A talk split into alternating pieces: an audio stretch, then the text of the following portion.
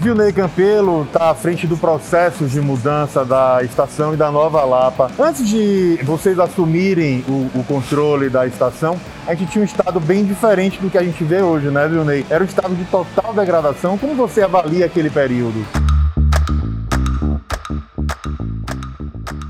Antes de mais nada, contar um pouquinho como era, como funcionava o sistema de transporte de Salvador. Nós tínhamos a Praça da Sé, Campo Grande, Barroquinha, o Aquidabam veio depois e durante o crescimento da cidade, esse sistema com, com o tamanho da população e o próprio tamanho do, dos ônibus ficou esgaçado, então já não era possível atender a população naquele momento. Então no governo de Mário Kertz e o projeto de Lelé se concebeu a estação da Lapa nesse vale aqui que foi inaugurado em 1982.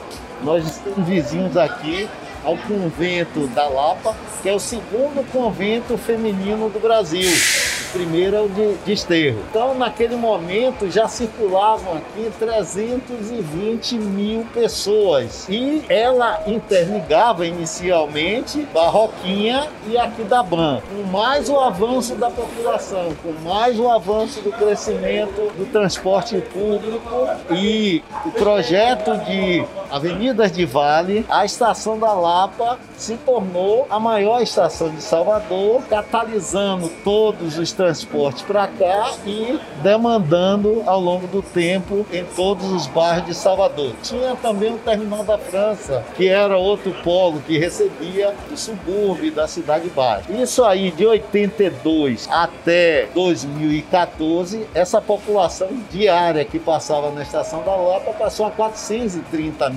pessoas. E esse equipamento construído em 1982, passou por um processo onde houve realmente uma degradação. É importante a gente destacar que esse processo eu quero chamar a atenção disso, Zilney, era a prefeitura que geria a estação da Lapa. A prefeitura. E gestão geria. após gestão, a gente percebia claramente uma falta de cuidado, de manutenção, escadas rolantes não funcionavam, os banheiros eram mal, mal cuidados. A gente tinha um estado realmente de total degradação e de insegurança na estação. Isso sim, é não só culpando os governos, mas os governos sofreram com o aumento da população. Em 1970 a gente tinha talvez um terço da população. E quando quando você aumentou exponencialmente essa população, que é hoje a Grande Salvador são 3 milhões de pessoas, o equipamento não suportou. Eu até diria o seguinte: houve um crescimento maior do que se previa, como aconteceram em todas as cidades do país, né? Um crescimento exponencial da população.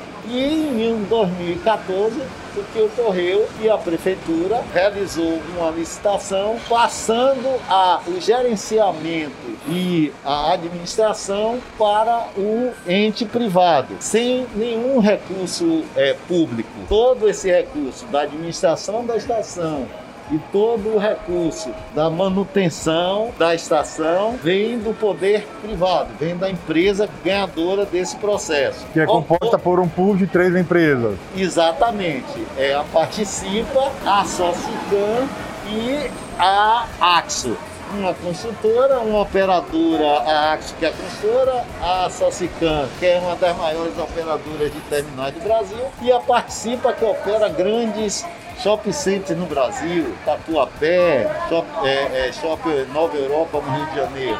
E uma outra nova empresa que agora que entrou a PB. Então hoje são pool de quatro empresas que operam a estação da Lapa. E dentre as obrigações estava toda, todo o retrofit da estação. Então recuperamos 11 escadas rolantes, toda a questão de segurança, todo o sistema de incêndio que não existia, de prevenção, tá certo? E combate a incêndio. Então foram feitas todas as melhorias para um melhor conforto e uma melhor mobilidade. Porque, queira ou não queira, as pessoas chegam no Vale da Lapa e se dirigem à Avenida 7. São dois patamares altíssimos. É, aqui voltando e a gente até não a tinha acessibilidade, a gente tinha um problema muito grande. A gente percebe hoje que as pessoas conseguem circular com muito mais tranquilidade, inclusive no processo de mobilidade Exatamente. mesmo da cidade. Instalamos elevadores também nesse quesito.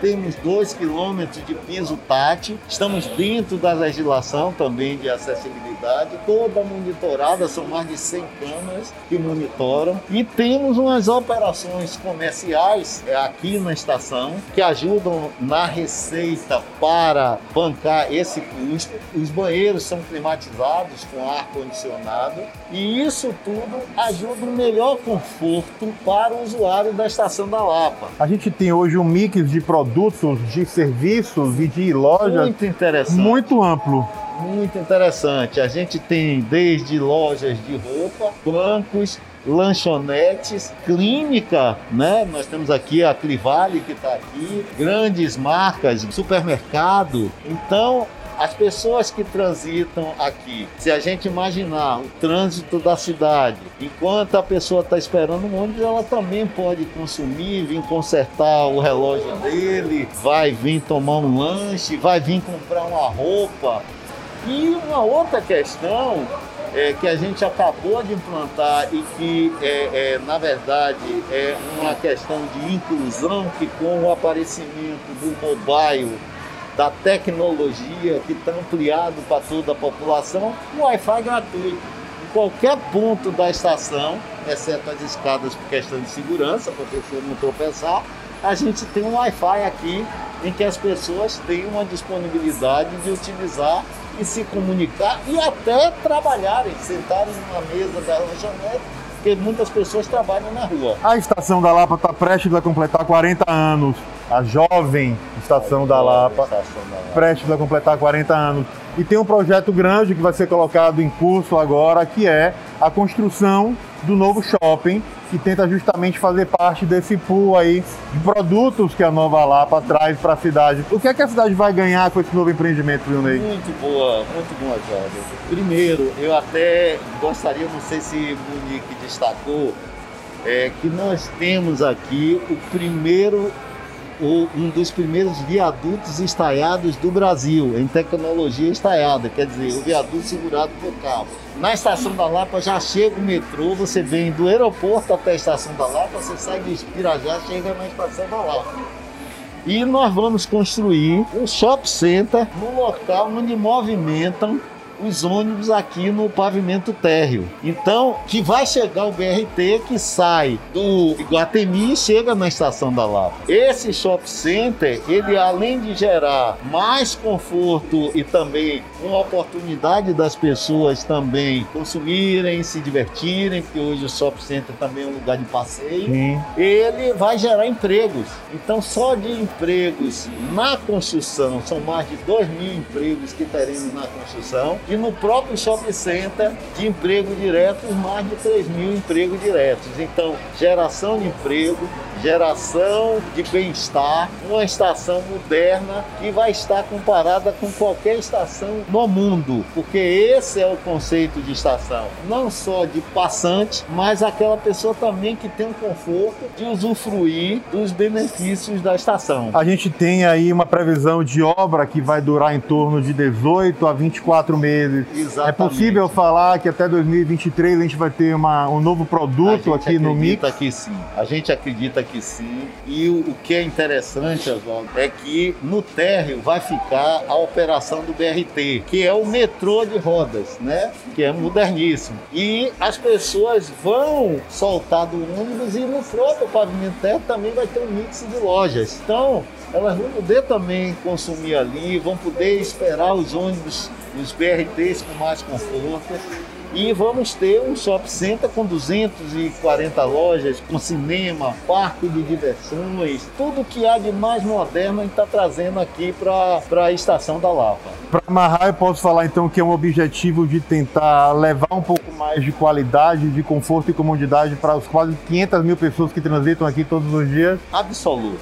O centro da cidade ele vem sendo ampliado. A gente já tem dois grandes hotéis aqui no centro empreendimentos que estão vindo. A Nova Lapa e esse shopping center vai ainda agregar para todos os moradores uma valorização em toda a região dos imóveis. Quem mora aqui vai ter um conforto de shopping center. Já existem dois bons shopping centers aqui, que é o Shopping Center Lapa e o Shopping Piedade E, na verdade, não seria um concorrente, é uma ampliação de um shopping center. Então, isso, esse complexo que está se instalando aqui no centro vai ajudar a modernizar a cidade, vai gerar imposto para o município, para o Estado e para a União. Então, geração de emprego, geração de impostos, empresários se instalando aqui no centro e a população tendo essa oportunidade de usufruir, além de um, transporte moderno, um BRT, um metrô, vai também usufruir de um equipamento moderno. Eu só queria concluir o seguinte: Sim. nós tivemos a, aqui a presença da UITP, que é a União Internacional de Transporte Público. Eles visitaram a, a sede em Genebra, colocaram a Estação da Lapa como uma estação modelo em toda a América Latina, colocando a gente num estágio bastante elevado. Logo, logo, com esse shopping center que está aí, nós vamos estar com a estação no nível mundial de a qualidade. A gente tem, assim, a, a concretização de um projeto que reposiciona a Lapa como uma estação uma das maiores que é pra, da América Latina, com um mix de produtos e de serviços que tenta justamente levar um pouco mais de qualidade para as pessoas que circulam por aqui. Presente para Salvador, né? Salvador merece, o centro de Salvador merece. Nós estamos aqui junto do Convento da Lapa, estamos no centro de Salvador, junto da Arena Fonte Nova. Enfim, o mais importante é a facilidade de chegar aqui para obter, né? E essa facilidade de chegar aqui pelo BRT, metrô, pelo metrô e, e pelo ônibus. É, ônibus convencional. Agora, só para a gente convidar as pessoas a visitarem, muita gente não conhece ainda a Nova Lapa, muita gente não conhece ah, esse estado atual que a gente tem hoje aqui e tem um imaginário histórico muito ruim de toda a degradação que fez parte da, dessa história. Então, é um momento novo, é um momento de continuar trabalhando para beneficiar e melhorar para a população da cidade. É, eu queria convidar você a vir, que não conhece a Estação da Lapa, eu, eu que ando aí Brasil afora com o meu pessoal, e a gente, a gente trabalha também com mídia, é um veículo de comunicação nós atingimos por ano 116 milhões de pessoas são impactadas aqui na Estação da Lapa, entre indas e vindas. Só para se ter ideia, Guarulhos Impactas, que é o maior aeroporto de Salvador, 40 milhões. Então eu gostaria de convidar todos que venham conhecer a Estação da Lapa, que é algo completamente diferente do que o baiano talvez tenha no seu imaginário. O centro de Salvador está passando por uma grande revolução. E a Estação da Lapa é um dos centros desse de revolução daqui de nossa Salvador.